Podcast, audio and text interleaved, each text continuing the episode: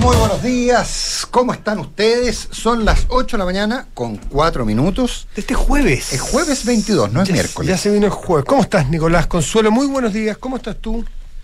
Yo Hola, todavía no te escucho, ¿Cómo Consuelo, están? así que Muy no buenos digas días. nada muy profundo. Voy a, voy a, voy Ahí a sí. rellenar. Hola, No. hola, un, dos, tres, ¿Por a probando. ¿Por qué tienes que rellenar? no se había puesto los audífonos. ¿Qué están? Eso, eso, eso. de esa- La Consuelo está atenta a la jugada. La Consuelo está atenta a la jugada. La Consuelo está a miles de kilómetros de a aquí. ver, Matías, córrete un poquitito a tu izquierda. por acostumbrada, favor, para Consuelo? que No, No, a la izquierda, a la derecha, izquierda. entonces. A la, a la Ah, izquierda, a la que le izquierda. A ver, no, Ah, a la más, izquierda. más, más todavía. Lo que pasa es que la cámara es la que Sí, está no te corriendo, veo. déjame decirte. A ver, yo te voy a resolver el problema. No, no puedo. Hay que correr la camarita. Ya, ya, da lo mismo. Pero- ok, entremos en No, no, materia. es que Matías sale cortado, efectivamente. Habría que mover un poquito la No, cámara. sale, su, sale su chaqueta Ahí, blanca. ahí sí, está. ahí sí, ahí lo arreglamos. Hola. Perfecto, fantástico. Gracias, Luis Contreras. Gracias, cabrón. Oye, Oye, eh, solo quería comentar que fui a la obra de teatro de la Helen Hunt eh, ayer. Ah, lo comentaste, en claro, que ibas a ir. ¿Mandó saludos? Sí, es que.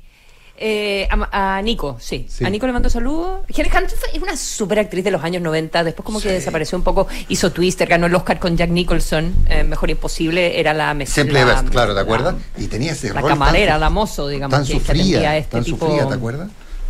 A este tipo que tenía todo el, eh, obsesivo compulsivo y. En fin.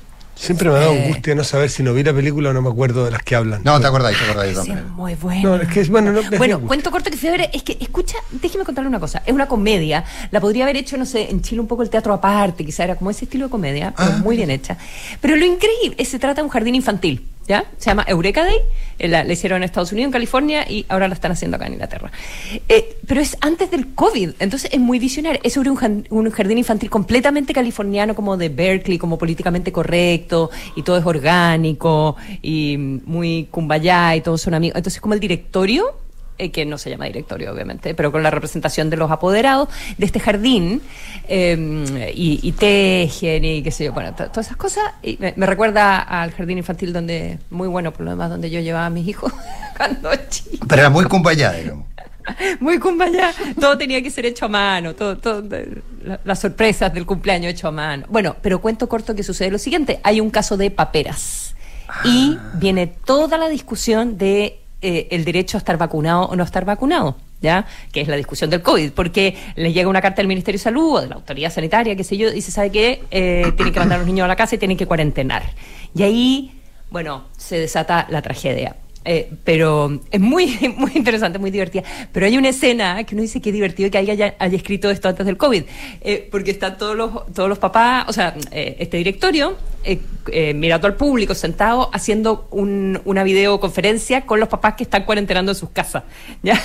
Entonces tú no ves a los papás, pero eh, están tratando de explicarles lo que sucede y tal y tal, y proyectan atrás todo el chat de los papás, las cosas que van comentando, y empieza toda la pelea donde al final los papás terminan acusándose de las cosas más horrorosas por el asunto de eh, las vacunas, de eh, si está bien no vacunarse o si está bien vacunarse.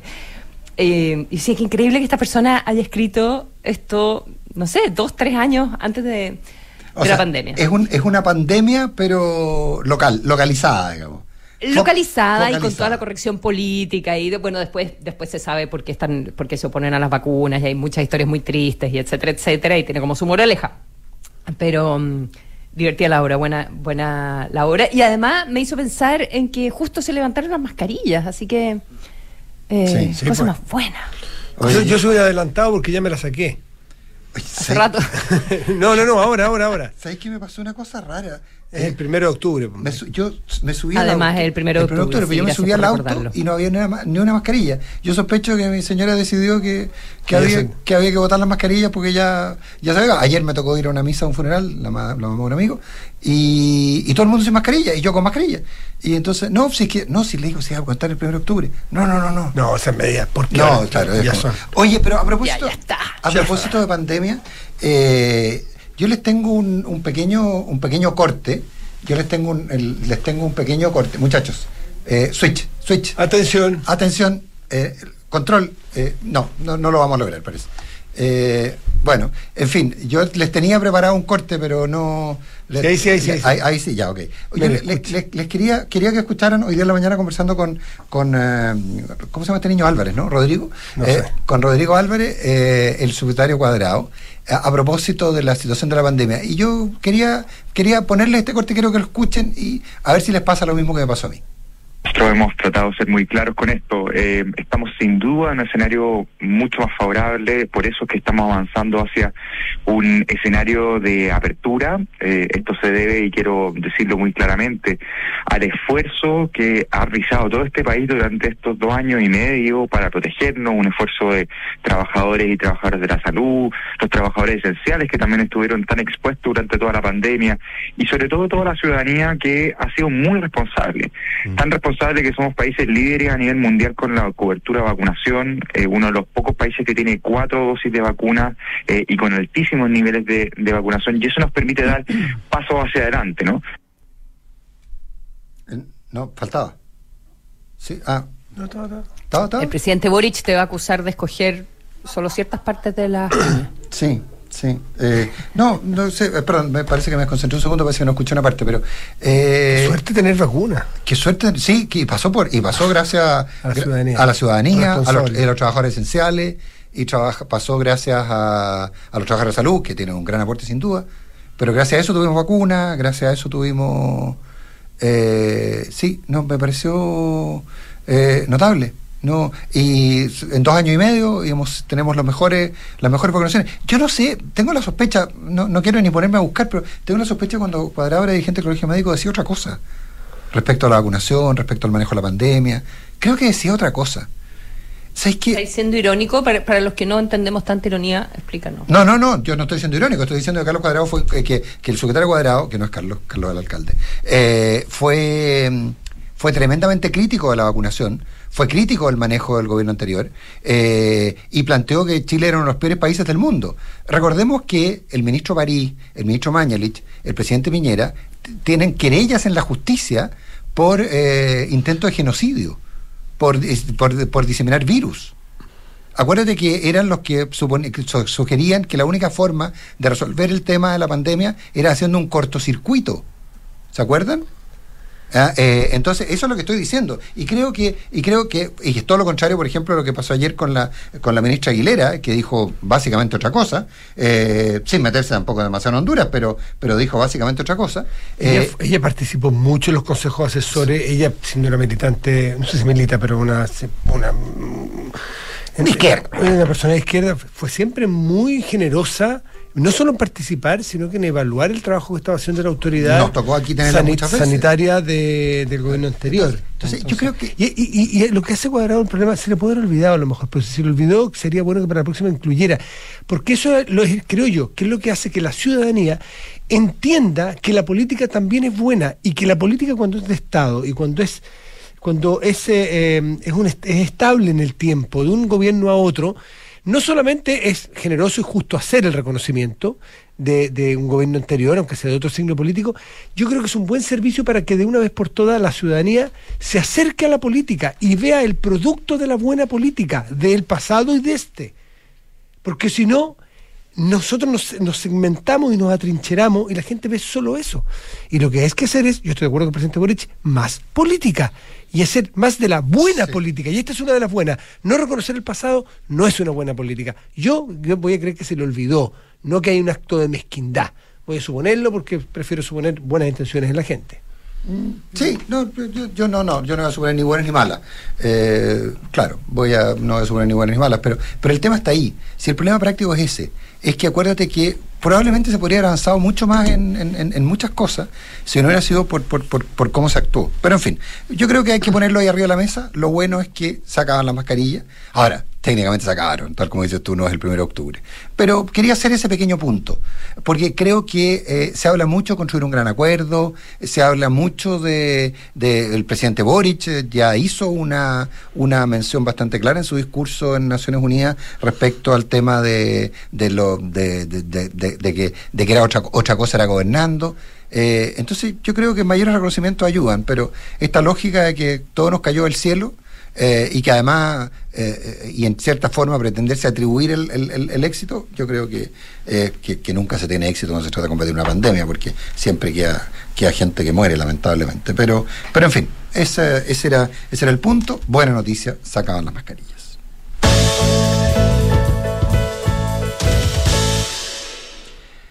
Eh, me perdí por un segundo de la pauta porque no la tengo a mano, tengo que verla en el teléfono. Sí. Eh, eh, y por supuesto que habíamos empe- empezamos con el tema 4. Eh, El tema que teníamos es, el- Eh, la- eh, son las declaraciones del, minis- del embajador en España, Ah, Javier. Yo creo que hay un, yo creo que hay un, un mix de cosas, porque está primero las embaja- las declaraciones de, de Velasco en, en Madrid, por otro lado eh, está el tema del TPP 11. Eh, en fin, hay, hay un, un mix de cosas que se le han preguntado al presidente de la República y sobre las cuales él, él se ha hecho cargo, digamos. Ah, y, y entre paréntesis, a propósito, qué gran condecoración recibió ayer eh, el ministro Boric, el presidente Boric. Que Diosdado Cabello lo insultara. Ah, Eso es una condecoración. siempre bueno. sí. No, Sí, siempre bueno, o sea, un gran, Sí. es un gran apoyo a la campaña, de, a- es un gran apoyo al, al- al presidente Boric. Yo, la verdad que me siento muy honrado de que, de que Diosdado Cabello, eh, de que Diosdado Cabello insulte a nuestro presidente de la República, me parece fantástico. A ver, ¿qué es lo que dijo el Embajador Velasco. Eh, Sí, el embajador Velasco eh, se refirió a los eh, 30 años. Dice, por un estallido de esas dimensiones no es una cuestión baladí. Esto es en un foro en Madrid. Para, eh, para que llegáramos a, eso se requirieron 30 años de política que profundizaron la desigualdad. 30 años de un país percibiendo eso de forma cotidiana. Eh, luego dice, bueno, después hace otro, otro, otra mención al, presente y a lo que ocurrió con el rechazo. Pero esa mención le ha valido una fuertísima ah, andanada de críticas de militantes de centroizquierda eh, que tienen eh, respeto, simpatía, eh, sienten cercanía con lo que ocurrió en esos 30 años, que digámoslo, los 30 años son del 90 al 2020, para ser gruesos, eh, y donde mayoritariamente, eh, más gran, gran, gran mayoritariamente gobernaron esos partidos. Entonces, de alguna manera, eh, les los ningunean, los critican y no les reconocen hechos objetivos, no porque hay cosas en la política que son opinables y hay cosas que son objetivas. Y la verdad es que son apabullante la cantidad de indicadores socioeconómicos de, avance que tuvo Chile en esos 30 años, como probablemente en- difícil encontrar en otra época de la historia de Chile. Eh, entonces, tener ese juicio crítico puede tener una opinión personal, uno, pero la verdad es que tiene que contrastarlo con hechos, no lo hace, solamente es una opinión. Eh, dos, le mete una cuña muy importante con los socios de coalición del gobierno. Eh, y tres, ha dado una opinión personal siendo embajador de Chile cuando uno representa a un país completo. Entonces hay varias fallas juntas en, en las alocuciones del, Pero, pero lo, que dice, lo que dice Velasco está, eh, lo que dice Velasco es lo que Velasco piensa. Eh, Agrégale el Javier, que yo me pongo tan nerviosa cuando... Sí, a mí me pasó lo mismo. Me, por favor. me pasó, me pasó lo mismo. Me dijeron, oye, ¿viste lo que dijo Velasco en Madrid? Y dije, no, ¿qué, qué hizo? Eh, y no, era otro. Eh, era Javier Velasco. Oye, eh, efectivamente. Eh, sí. Creo que la mejor declaración, perdón, con esto termino, fue la de Heraldo Muñoz, cuando le dijo que tiene que entender que él es embajador de Chile y no embajador del Frente Amplio. Sí, eso de, eso es de un embajador Pero- antiguo, decir eso a un embajador nuevo es un raspacacho y es un eh, es un enmendar a la plana Sí, pero- de la cual hay que hacerse Ahora, cargo pero, con pero- humildad. pero ¿La humildad está de moda? Bueno, el, el embajador Javier Velasco lo hizo, perfecto. La Cancillería debería haberse hecho cargo del tema, pero no, po, porque el presidente de la República lo, lo- lo apoyó. Y eso es lo que a mí me parece complejo. Mm. O sea, eh, te digo, eh, tiene un poco que ver con la cuña que yo les mostraba hace un rato de, de- de- de- de- de- de- del secretario Cuadrado. Eh, eh, es que básicamente, por un lado, avanzamos en una dirección, pero rápidamente las pulsiones nos llevan de vuelta a lo que pensamos, a lo que legítimamente, legítimamente desde la perspectiva de ellos, no mía, piensan.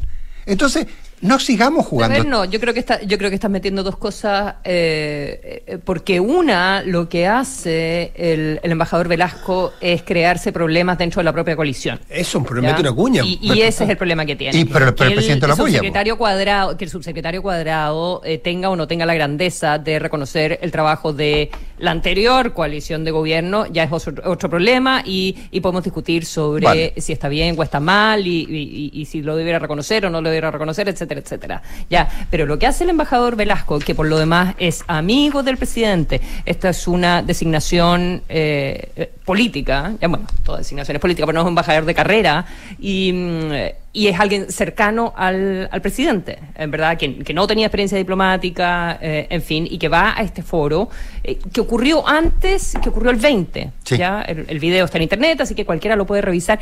Y el presidente enojado lo defiende. Lo defiende ¿ya? enojado. ¿Sabe eso. qué? Lo defiende enojado, dice, y le pregunta al, al periodista, pero ¿qué es exactamente, cuál es la frase que, que, que usted considera que está mal, verdad? Eh, que, que, lo recoge el, el, Mercurio. Dice, ¿qué frase específica le molestó del embajador de España cuando eh, un periodista le pregunta? ¿ya? Y eh, lo que el presidente dice es que, eh, que los famosos 30 años estuvieron, fueron muy buenos, también tuvieron cosas pendientes y que al final no es gran cosa tener una visión crítica sobre los 30 años y luego agrega esta idea de que siempre sacan el pedazo de la declaración, el que la prensa escoge la cuña, la peor parte de la cuña, ¿ya? Fundamentalmente para crear. Pero cambia el sentido de lo que quiso decir, porque cuando uno corta una cuña. No cambia nada, porque ya. yo no sé si revisaste el video, ya. pero no cambia nada. No cambia nada, no pues. está sacada de contexto. No está él sacada está de contexto. Haciendo una no. respuesta, él está haciendo, está respondiendo sobre la posibilidad después del rechazo de un nuevo mm. estallido social, ¿ya? Y lo que dice es que no, que no va a suceder, que puede haber protestas más pequeñas, eh, pero que el estallido social se creó por estas condiciones, que no es una cuestión baladí, y lo que lo, la, la, cita que hacía Matías, ¿verdad? Dice que para llegar al estallido que tuvimos se requirieron 30 años de políticas que profundizaron la desigualdad, 30 años de un país que percibe esto de forma cotidiana, y después sigue diciendo en la idea de que este gobierno se está haciendo cargo de los temas de la desigualdad y que por lo tanto, eh, por muy fuerte que haya sido el rechazo, en fin, no va a ocurrir eh, nuevamente un estallido social del tamaño que hubo. ¿ya? Y es, ese es el contexto, pero dice con todas sus letras. Ahora, probablemente él podría agregar, como hace el presidente, si bien es cierto, no es menos cierto, que los 30 años tuvieron cosas muy buenas, pero que profundizaron la desigualdad, si eso es lo que él considera pero al decirlo en esos términos en un foro internacional, lo que está dando a entender, o lo que entiende cualquier persona, es que lo único que hicieron los 30 años fue profundizar la desigualdad y cuando, nada más. Cu cuando los 30 años lo que hicieron fue cambiar en casi cuatro puntos el índice Gini. O sea, mejorar la distribución del ingreso. Eso hicieron los, los 30, 30 años. años. O sea, los números dicen otra cosa. Lo que pasa es que cuando se empieza a instalar un cierto discurso y, y empezamos a comprárnoslo, entonces es, es, importante. Entonces, a mí lo que. Bueno, mí... y ahora, lo que pasa es que tú puedes decir eso si es que además no estuvieras gobernando sí, con pues. gente que estuvo en los 30 años. Y ese es el problema y, político y, que se te crea. No es solo, la, no es claro. solo el asunto de. Eh, dejar mal a Chile o bla, bla, bla. Aquí no. podemos conversar también de lo que está pasando en Nueva York, pero... Sí. A mí hay otro punto que me, que me preocupa a esta altura porque empieza a ser eh, reincidente y lo digo con harta pena porque creo que es una tremenda profesional, es el, es el nivel de presión y de silencio al cual se le ve sometida a la canciller Antonio Rajola. Sí. Porque se le hace hacer un papel muy ingrato y muy incómodo, parar, que se pare al lado a, a tener que, con, con, con, esa omisión, con ese silencio, de alguna manera, avalar, avalar una, una situación que ella, lo voy, voy, a inventar, porque naturalmente no he hablado con ella, sin duda no está de acuerdo. Ya le pasó con Israel, que tuvo que decirle al presidente que echara para atrás esa medida con el embajador y no le hicieron caso.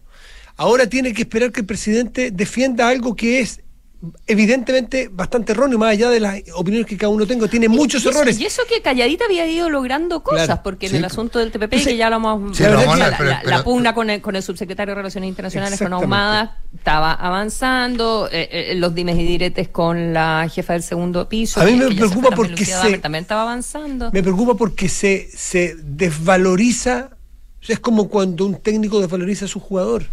Es cuando un... Cuando, o sea, tú tienes que, en, en algunos momentos eh, no solamente en este caso defiende al amigo, para defender al amigo, el presidente deja votado a su canciller, que es, la, que es la persona que tiene a cargo las relaciones de todos los países.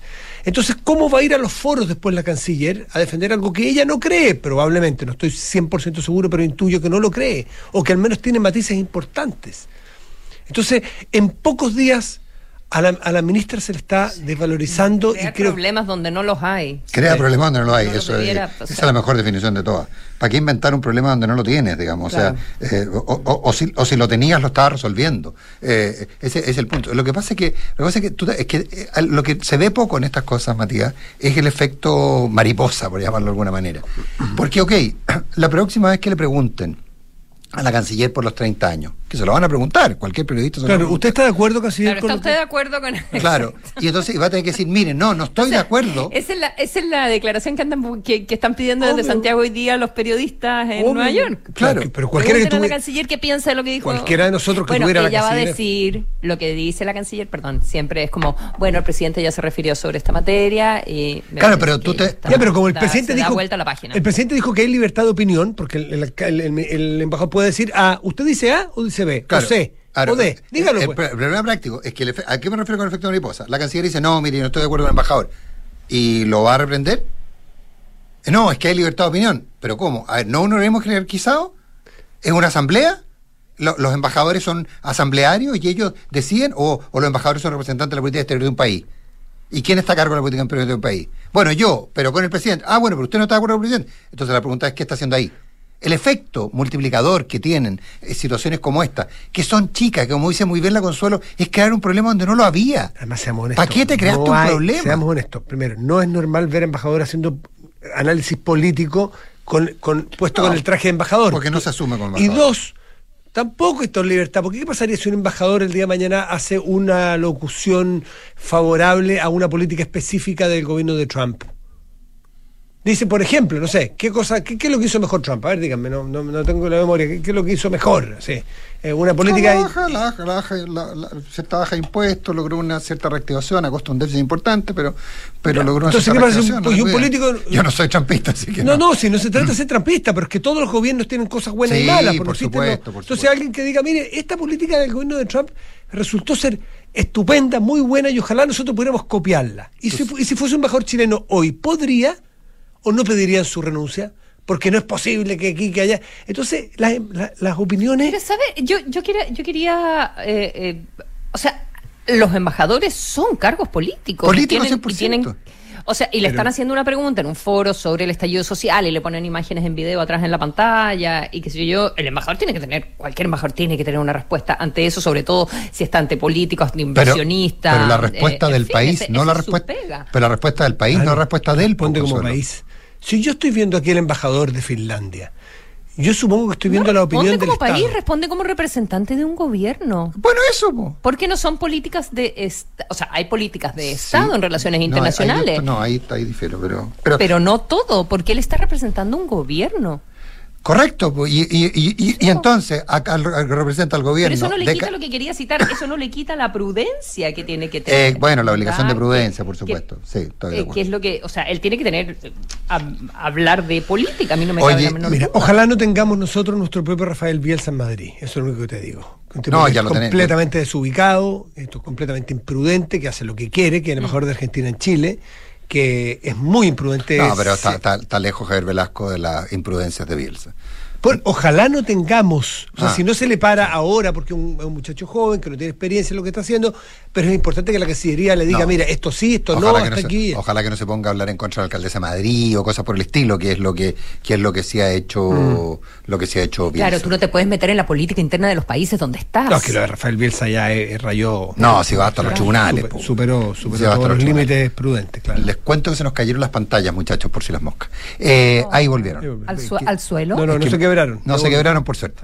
Oye, eh, bueno, pero en este mismo, como diría un francés, en Samen Rayon, eh, está la lógica de, el, eh, de lo que está pasando con el TPP-11, en que de nuevo nos encontramos con que hay contradicciones entre el presidente de la República y ministro, eh, y, y- y además el presidente de la República se enfrenta a un, del- un dilema bien importante. Para poner en contexto, hay varios ministros, el ministro Marcel, eh, la, la ministra Toá, eh, la ministra Uriarte se ha quedado callada, porque han planteado la necesidad de avanzar en el TPP-11. Claramente en el Parlamento hay hoy día, están los votos para aprobar el TPP-11 eh, y, eh, y, y el, y en- el- con las reuniones con inversionistas eh, y ha sido muy claro el ministro Marcel en sostener que aquí hay un problema de contexto, que ya que Estados Unidos ya no está en el TPP-11, por lo tanto... Que hay que eh, volver a hacer, dice, dice el ministro Marcel, volver a hacer una discusión informada, porque han cambiado un montón de cosas que originalmente a muchos les pareció mal. Pero que ya no Por lo están. pronto era TTP-12. Sí, porque claro. se salió a Estados Unidos.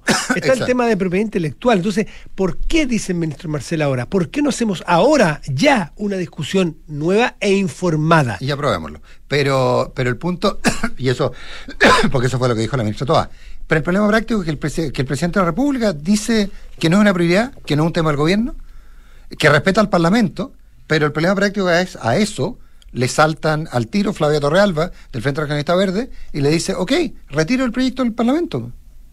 Si no es parte, retírelo. Entonces, entonces de nuevo, no sé, nos estamos empezando a parecer Argentina en que hay un gobierno ejecutivo y un gobierno teórico.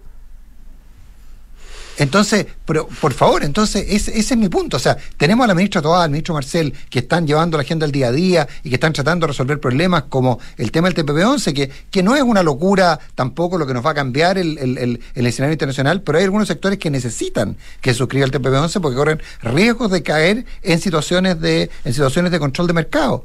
Y, y por otro lado, eh, y, y- y nos quedamos en el fetiche de que el TPP-11 era malo porque no iba a poder tener, poner política industrial, todas esas mentiras que se dijeron en algún minuto, esas sí que eran fake news. Y, y- y finalmente eh, estamos aquí, pero el, el presidente opina distinto que su gobierno. Que su ministro de Interior y Hacienda, no su gobierno. Claro, estaría haciendo. Son dos, dos ejes bien importantes. Ah, Entonces, Bueno, el mismo cuando también lo que pasa es que el presidente eh, nuevamente dice mm, eh, de todo para para libertad todos. para todo el mundo, claro. Eh, no, y sus mensajes también depende de qué declaración, qué parte de la declaración lea una, se puede entender de una eh, u otra forma. O sea, él, él dice que no tiene problema con las diferencias que hay eh, en este punto del TPP-11, las coaliciones que respaldan al gobierno, o sea, que no tiene problema con que haya diferencia al, al respecto, que no es algo que está empujando, que no es parte del programa y que si se aprueba, el deber es resguardar los intereses de Chile y que así lo van a hacer con el, con el TPP-11. Eh, pero dice que las atribuciones son del Senado, de tomar la decisión al respecto, y en función de lo que decía el Senado, el gobierno va a resguardar lo que te decían los intereses. Eh, pero también dice, y esto es interesante, es también es importante actualizar la discusión. Que es lo que, lo, que dijo Marcel. Marcel Actualizar la discusión, eh, eh, porque lo que, lo que discutimos en el 2018 es distinto, principalmente porque se retiró Estados Unidos del acuerdo, por lo tanto, las medidas proteccionistas de Trump, ta, ta, ta, y toda la parte de la propiedad intelectual quedó fuera, que eso era lo que ellos tenían más observaciones y que ahora están haciendo más observaciones sobre la, la resolución de controversia. Pero el mismo Boric también eh, dice, no lo estamos empujando, si bien es cierto no es menos cierto, pero el Senado puede y tampoco es lo mismo que discutíamos en el 2018. Ya, ¿y, cómo Em. y, y- y- qué hace con el emplazamiento de sus eh, de, de sus parlamentarios, de sus fuerzas, eh, que de, de- de retirar el proyecto? ¿Podría, ¿Podría retirarlo? Sí, No, puede, mm, sí. Desconozco sí. la tramitación. Sí, me dicen que sí. Si puede sacar algo que ya está aprobado en el. En el No, sí, tú puedes retirar un proyecto de tramitación. Cámara? Porque es, eh, estos son proyectos, yo entiendo que son, eh, yo entiendo que son iniciativas exclusivas. Eh, Estos son iniciativas exclusivas porque el- solo el Ejecutivo y tú puedes detener la tramitación de un proyecto en cualquier momento. En cualquier momento. Eh, Eso, eso, eh, eso eh, con un 95% de certeza te digo que, que es así, porque al menos la mecánica legislativa eh, práctica lo, lo, lo, lo- lo plantea así. Yo entiendo que pueden hacerlo. Entonces le va a contestar que no y que es una autonomía del Parlamento, y después cuando le pidan entonces un veto presidencial, un veto a la ratificación del Parlamento, ¿qué es lo que va a hacer?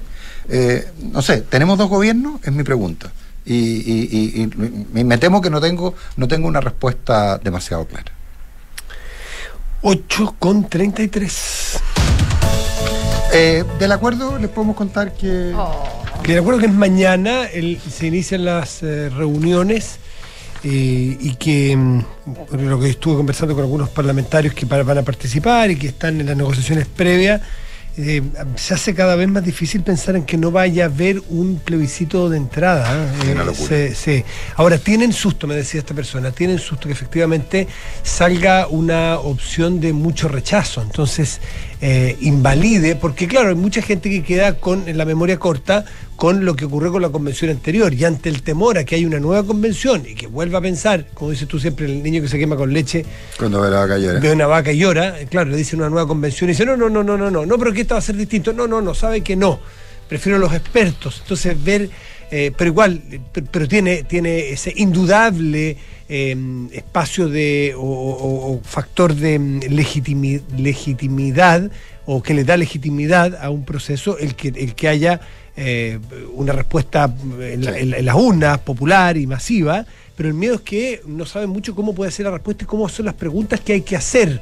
Eh, aunque la pregunta podría ser más que si sí o si no, como fue en la entrada, eh, los métodos, Los dos o tres mecanismos Claro. en los cuales que cómo, cómo entran los expertos, eh, cómo se eligen a esos expertos y eso es parte del acuerdo. 8 de la mañana con Y cuán 30. vinculante sea el acuerdo de los expertos. Y los marcos, sí. Eh, 8.34. María. Sí, porque todo lo que eres es fruto de tu trabajo, cuidemos juntos lo que has logrado, defiende tu libertad de elegir, tus ahorros son tus ahorros. AFP Habitat más de 40 años juntos haciendo crecer tus ahorros. Descarga y usa la aplicación Mi Inversión, realiza todas tus operaciones cuando quieras y revisa el comportamiento de tus inversiones en línea y accede a recomendaciones y alternativas de inversión. Banchile Inversiones, inversiones digitales para todos. Si quieres elegir un monto mayor de pensión los primeros años y tener una pensión fija y en UF, cuenta con Consorcio. Conoce la modalidad, la modalidad de renta vitalicia inmediata con aumento temporal de pensión. Solicita asesoría y más información en consorcio.cl. ¿Sientes que no tienes tiempo para ir al doctor? Por telemedicina puedes atenderte con los especialistas de Clínica Alemana, estés donde estés. Con la misma calidad y excelencia de siempre. Agenda tu hora en clínicaalemana.cl si tu salud es la alemana. Suma a tu equipo a los más de 2,7 millones de trabajadores que ya son parte de la mutualidad líder del país. De una con la H, Asociación Chilena de Seguridad. Porque un buen inversionista busca números y no palabras, decídete hoy por un departamento Santolaya. Santolaya te regala hasta 24 dividendos para comprar con solo el 10% de pie.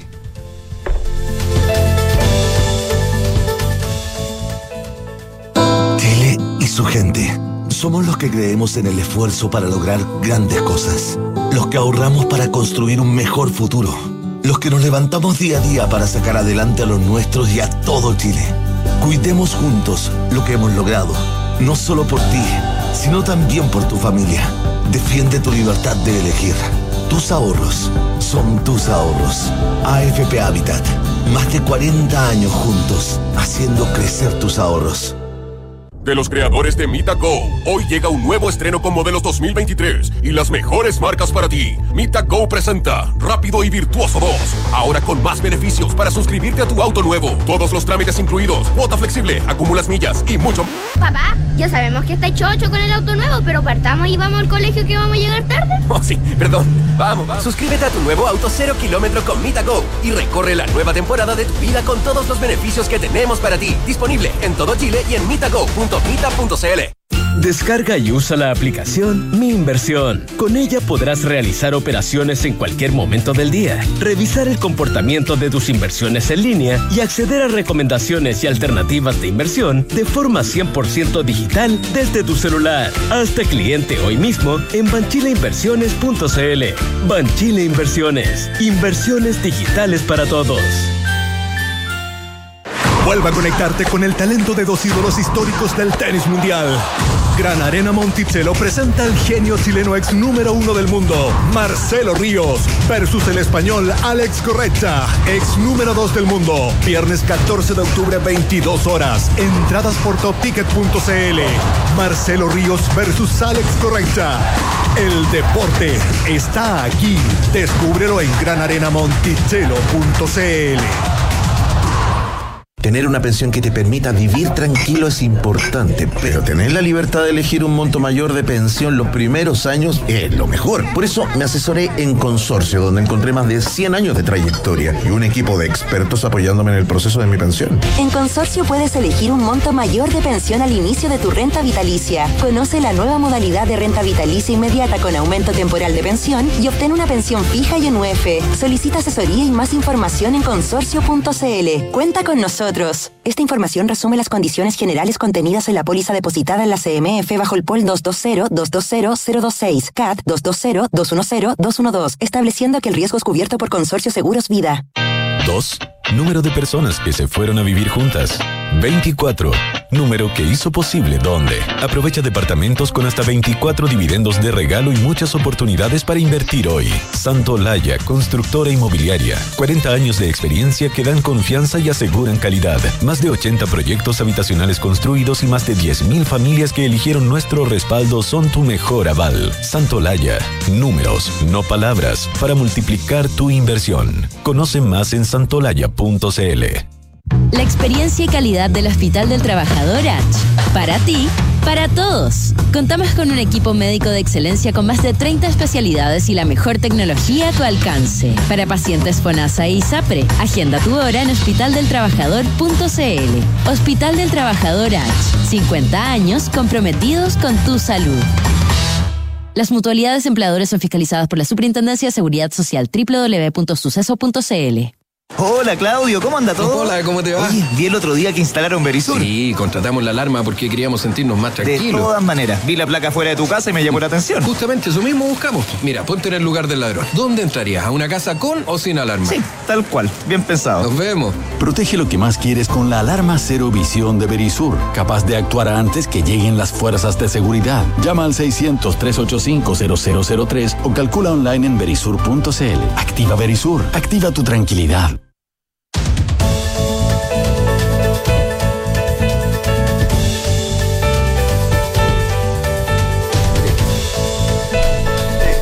Suscríbete a Mita Go y recorre la mejor temporada de tu vida en un cero kilómetro con todos los trámites incluidos y muchos más beneficios para ti. Elige tu plan con el plazo, kilometraje y flexible y disfruta además acumulando millas. Nuevo modelo 2023 ya disponible. Suscríbete en mitago.mita.cl. La, la artista ícono del eh, pop español regresa a Chile. Ana Torroja, Tour Volver. Este- el sábado 12 de noviembre en Gran Arena Monticello. Monticello, apuesto te va a gustar.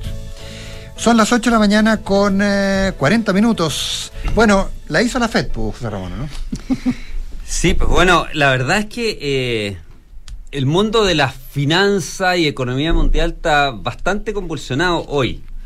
Eh, y tiene que ver con que eh, había un cambio muy importante de, eh, de visión que tiene el banco central más importante del mundo, que es la Reserva Federal, eh, que durante todo el 2021 estuvo en su onda de transmisión era la inflación es transitoria, este es un fenómeno que eh, se va a terminar relativamente eh, solo, sin mucha intervención nuestra y por lo tanto nosotros no tenemos mucho que hacer.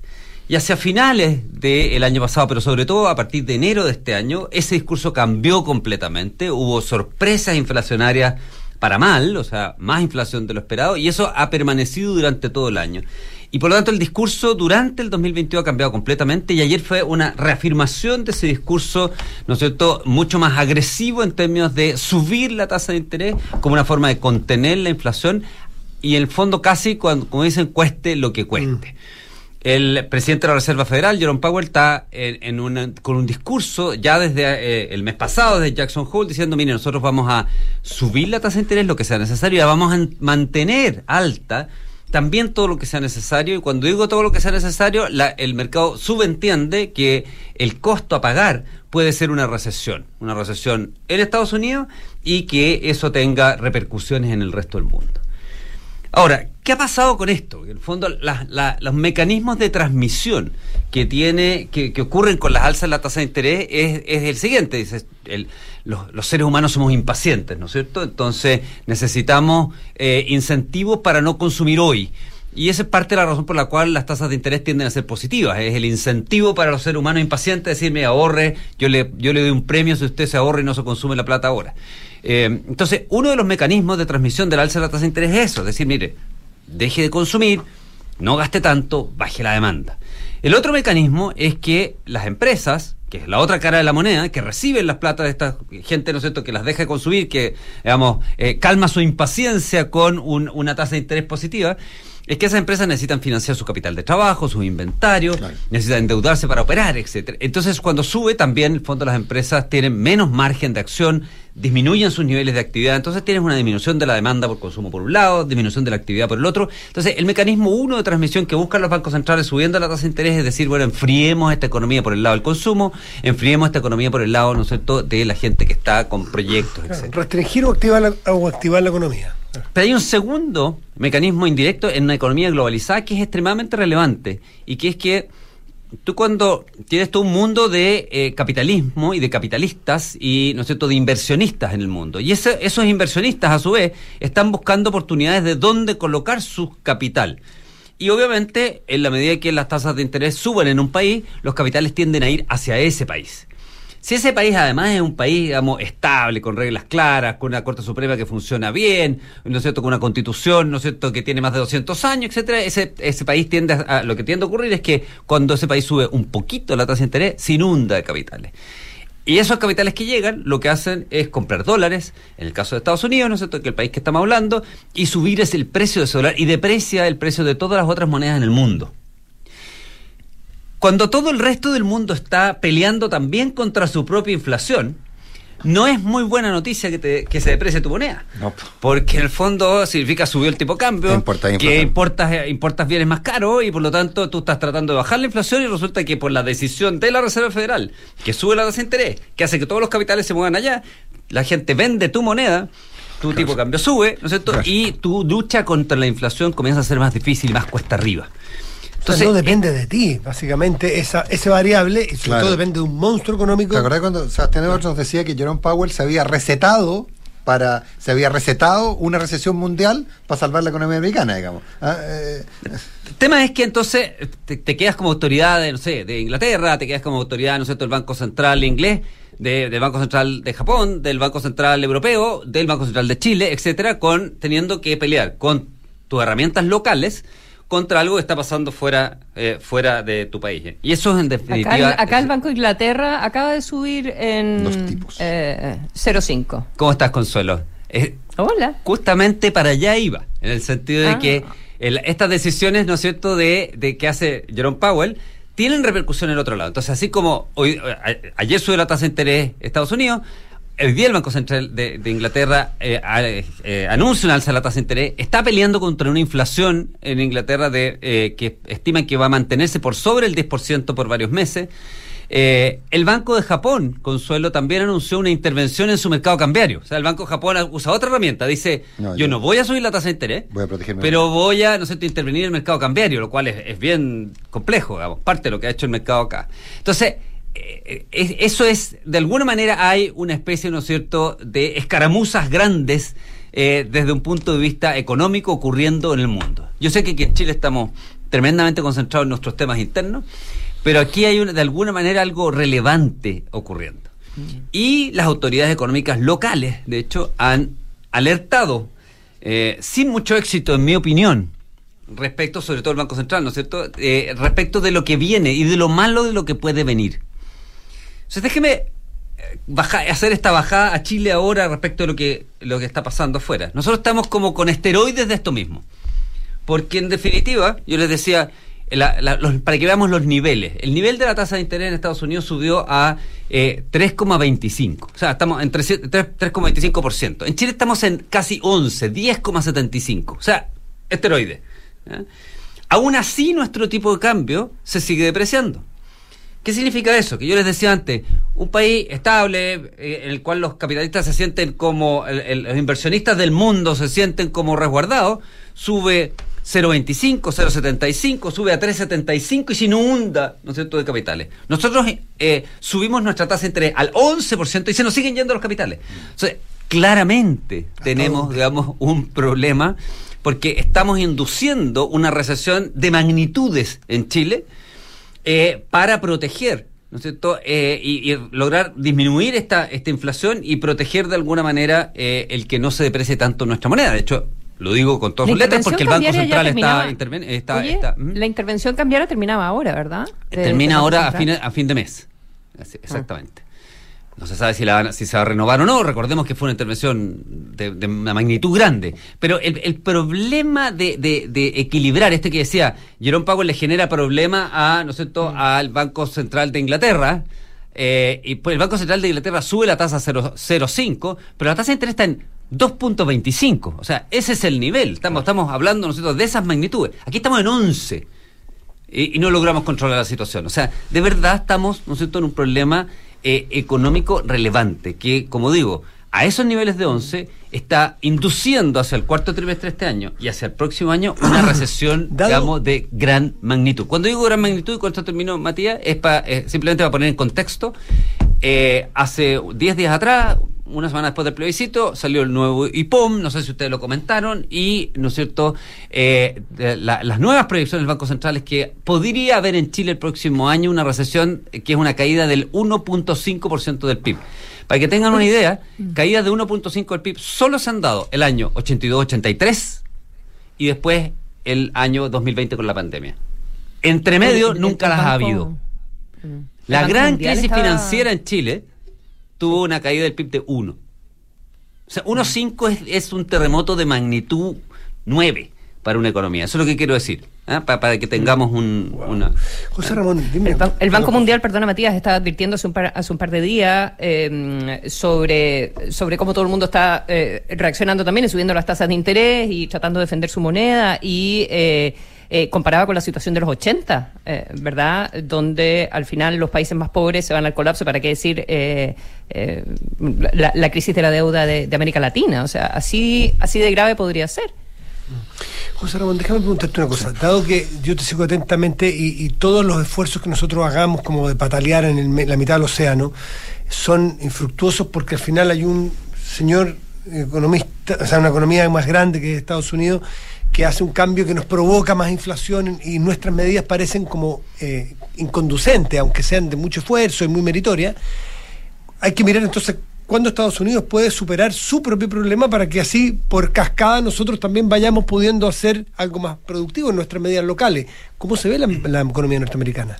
A ver, primero déjame hacer una aclaración respecto a lo que tú dices. Yo no estoy diciendo que nosotros tenemos que tener la tasa de interés en 11% por culpa de Estados Unidos. Yo lo que estoy diciendo es que por culpa nuestra nos pilla esta alza de la tasa en Estados Unidos en muy mal pie y nos obliga a subir hasta 11. Si nosotros hubiéramos estado bien parados, sin retiro, sin excesos, ¿no es cierto?, eh, eh, de gasto inducidos por IFES universales, eh, con un discurso pro inversión, pro ahorro, con una economía, digamos, que estuviese eh, funcionando relativamente bien, no estaríamos con 11% de tasa de interés. Estaríamos, ta- estaríamos con 5, estaríamos con 6, pero no estaríamos con 11. No estaríamos esperando una caída de 1,5 Ah, el y- próximo año, sino que estaríamos esperando un crecimiento más bajo. En vez de 3 o 4, estaríamos Ya. esperando 1. Sí, o sea, José Ramón, te tenemos dos puntos. tercios, pero para ponerlo Lo solamente entiendo. en términos. Te agradezco la aclaración.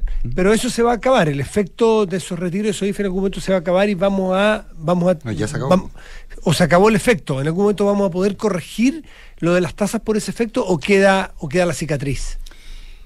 Eh, vamos a tener un, un, un, un año 2000, de, 2023 muy doloroso y de ahí en adelante depende de las políticas que como país eh, tengamos. Pero si tenemos si, si tenemos esta incongruencia en el discurso respecto de qué esperamos para nuestra economía, que es lo que vemos a diario eh, en, en- en los medios de comunicación, ¿no es cierto? La verdad es que es bien poco probable que esos inversionistas del mundo que yo te estaba diciendo decidan, ¿no es cierto?, eh, alocar su capital en Chile. Si al final eh, lo que están haciendo ellos, ¿no es cierto?, decir, a ver, ¿dón- yo tengo esta cantidad de, plata, ¿dónde lo ubico? ¿Dónde hago un proyecto?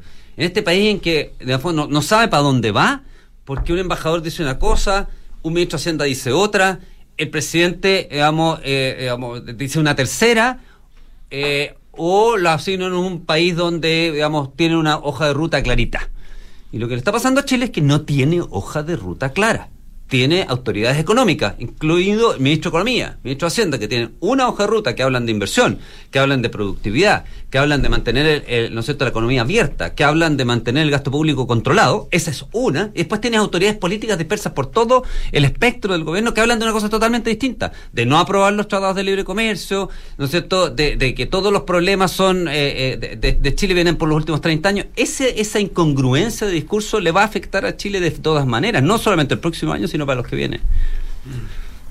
¿Y, cómo se ve la economía norteamericana, que igual nos afecta mucho, pese a lo local? En el, en la, en, en el, después del discurso de, de Jerome Powell, la Fed eh, hizo, eh, publicó eh, cierta información y lo que ellos estiman es que este año el crecimiento, tenían en junio, estimado que el crecimiento del país iba a ser eh, 1,2%, lo bajaron a 0,2%, o sea, ven un cuarto trimestre este año muy malo para que eso ocurra, y sí, y ven creciendo ya Estados Unidos cerca de 1,2 el próximo año, o sea, Estados Unidos podría salvarse de una recesión con crecimiento muy bajo. Europa, en cambio, que está con un problema, ¿no es cierto?, energético gigantesco, eh, no sabemos la magnitud de la recesión, pero está claro que va a caer en recesión. Ayer el eh, Deutsche Bank, un banco importante en Europa, dijo que esa recesión podría ser de una caída de hasta 2% en el caso de Europa. Eh, Entonces, está eh, con señales mezcladas. Obviamente lo que está apuntando en la Reserva Federal es a tratar de que eh, no haya, digamos, un problema muy grande, pero sí un enfriamiento. Para ponerlo en términos de, de- de algo, de, un guarismo que la gente pueda, eh, digamos, dimensionar en términos relativos, lo que la Reserva Federal de Estados, eh, eh, de- Estados Unidos está planteando es que la tasa de desempleo en Estados Unidos va a requerir subir hasta el 4,4%. Subir hasta el 4,4%. Ese sería el, el dolor. Nosotros tenemos una tasa de, de desempleo superior al 7 ya, sin la recesión. Para, que, para, para que podamos orden de magnitud. pero, pero no todos, no todos tan tan tan tan malos. Eh, a, ver, a ver, pensemos por un lado que eh, el, el fisco este año yo entiendo que va a tener superávit, por lo tanto podría tener alguna forma de financiar parte del déficit. Por otro lado, entiendo que pese a todo la entrada de capitales neta sigue siendo positiva. ¿eh? Eh, hay, es bien, es bien, eh, ¿cómo se llama? La, la, la medida de, de la entrada de capital es una cosa bien eh, difícil eh, de, Eh, de eh, medir. es, es infusa en muy es difícil, infusa en algunos casos. muy difícil Sí. separar además lo que entra, lo que entra, digamos, por corto plazo, lo que entra, digamos, para aprovechar una oportunidad específica. Eh, a mí me gusta más, digamos, pensar, el, te hago la pregunta que me estaba haciendo Matías, en cómo están yendo los proyectos, cuáles son los proyectos Bueno. nuevos, dónde están, dónde están los titulares de los proyectos nuevos que se están haciendo en Chile. Y yo no veo ninguno. O muy poco. Muy poco. y la Corporación de Bienes de Capital, nosotros nos publica cada rato que eh, la- el stock de proyectos nuevos para Chile para los próximos años es, es prácticamente inexistente, que va cayendo, cayendo, cayendo, que lo que se está haciendo se está terminando, pero de aquí en adelante no viene. Entonces, cuando tú me dices dinamismo Mm. de la economía, eso es una cosa. Y lo otro eh, es un poco lo que te decía, uno, uno lo saca digamos, por, por, por el reverso de la moneda, Nico. Más que decir, a ver, ¿cómo está el flujo de capitales? Yo te digo, si, si el tipo de cambio ¿no cierto? está en sostener. 935 pesos y yo tengo una tasa de interés del 11%, tengo un problema. Porque básicamente tengo 600 puntos base, 6 puntos de diferencia con la tasa de, de Estados Unidos, y aún así este tipo de cambio se está, eh, se está depreciando, digamos. Entonces, eh, eh, digamos, cuando uno ve que la tasa de inflación en Chile solo es superada por Venezuela y Argentina, tengo un problema. Eh, entonces, vamos, uno siempre puede encontrar una u otra cifra que te deje un poquito tranquilo, pero la verdad es que las cifras son, en su conjunto, y miradas, ¿no es cierto?, en su conjunto son muy malas. Bueno, y una aclaración además, eh, cuando tú planteabas esto los de, de qué porcentaje la tasa eh, era efecto interno y otro externo, etcétera, del, del, de la tasa de interés y el crecimiento, la verdad que no son datos arbitrarios, uno los puede sacar del IPOM, uno puede Son sacar- datos del Banco Central, son no, datos del no, Banco no Central, es mi, no. no es mi opinión. No, digamos, claro, es- eh, son los datos del Banco Central que dicen, mire, dos tercios de nuestro problema inflacionario es inducido, digamos, por las políticas, digamos. de Y uno podría y- deducir entonces que la tasa de interés a aplicar sería menor en, si, si se buscara el mismo efecto y probablemente eh, lo- fuera más efectivo. O sea, no es arbitrario. Déjeme decirle una cosa, porque eh, José Ramón viene hablando siempre de economía, y los jueves vienen economistas a hablar de economía, pero lo que trasunta todos estos comentarios no es la economía, es la política. La política, sin duda. Esto es una falla de la política, porque los retiros, cómo se dieron, y los IFES, cómo se dieron, no es una decisión de economistas ni siquiera de los ministros de Hacienda de su momento, del presidente de su momento. Es una política, los políticos que no fueron capaces de consensuar una, valga la cacofonía o la redundancia, una política bien hechita, prudente, de largo plazo. Aquí, nuevamente, falló la política. Ahora, yo no quiero, perdona, yo no quiero exculpar, yo no quiero exculpar a, lo- a los políticos, pero al final, y, y sobre todo hacia el final del COVID, eh, ¿verdad? Pero todo esto que estamos viendo en Chile, para qué decir también en, en el propio Estados Unidos, tiene que ver con cómo cada país hizo lo que pudo Sí. eh, para navegar el COVID. Sí, pero nosotros- Bien, mal, más o menos. pero es que nosotros etcétera. todos- Sé que lo nuestro fue con esteroides, como dice. No, pero nosotros eh, nos, como dice José Ramón. nos acordamos de las duda. discusiones políticas. Yo quise traer este tema porque Pero nos digo, ha- todo esto viene de todo esto viene de COVID. Al final. El COVID, lo- pero, Sí, pero pero- po- politizamos el COVID a un nivel brutal. po. Mm. Entonces, Bien- viene de una fractura política en que no nos permite conversar. Claro, pero aquí no es un buenos versus malos, Nicolás. aquí la política falló y cuando falla la política es que no somos capaces, los que estamos en esta mesa, de llegar a mínimos comunes. porque nos va a y, no, y que estamos tan sesgados, Nicolás, espera un segundo. Estamos tan sesgados que no nos damos cuenta que nuestra incapacidad de acuerdo nos va a afectar a nosotros tres, no al señor de la casa al lado. Exacto. Es decir, te quita la capacidad de mirar. Aquí falló la política, no la economía. Los efectos son económicos, ¿o no, José Ramón? Estoy totalmente de acuerdo contigo. No, no, no, yo, y, y- y yo lo, lo suscribo. A lo mejor por primera vez en 20 años, pero estoy No totalmente es de acuerdo. poco, José Ramón. No, yo eso, eso, eso a mí no, eso- No es poco. eso- En eso a mí 20 o en 30. No, no, pero, pero Matías, si cuando hablamos de clase política, yo, tú, tú, tú lo, lo quieres poner en eje izquierda-derecha. No, no, si la derecha se vuelve loca. Si los retiros se aprobaron con qué? Si la presión sobre los IFE, ¿de dónde vino? No, no, no, no, no, no, Matías, no, no, no, no lo pongáis en Yo eje creo que es todo culpa, todo culpa de Facebook. No, yo de creo, culpa, yo creo culpa Matías. Yo creo que es culpa de Nicolás porque estamos yéndonos tarde. Oye, pero solo una cosa, todos tenemos derecho a cometer errores, pero el- la, la vida al final nos juzga de cómo salimos adelante de esos errores. Y yo creo que estamos saliendo mal adelante de los errores que cometimos, independientemente de que fueron errores gruesos. Ya José cartas notables. eh, hoy de Manuela Sáenz a Simón Bolívar, información privilegiada, programa de lujo. Buenos días. Que tengan buen día. Buenos días. Ay.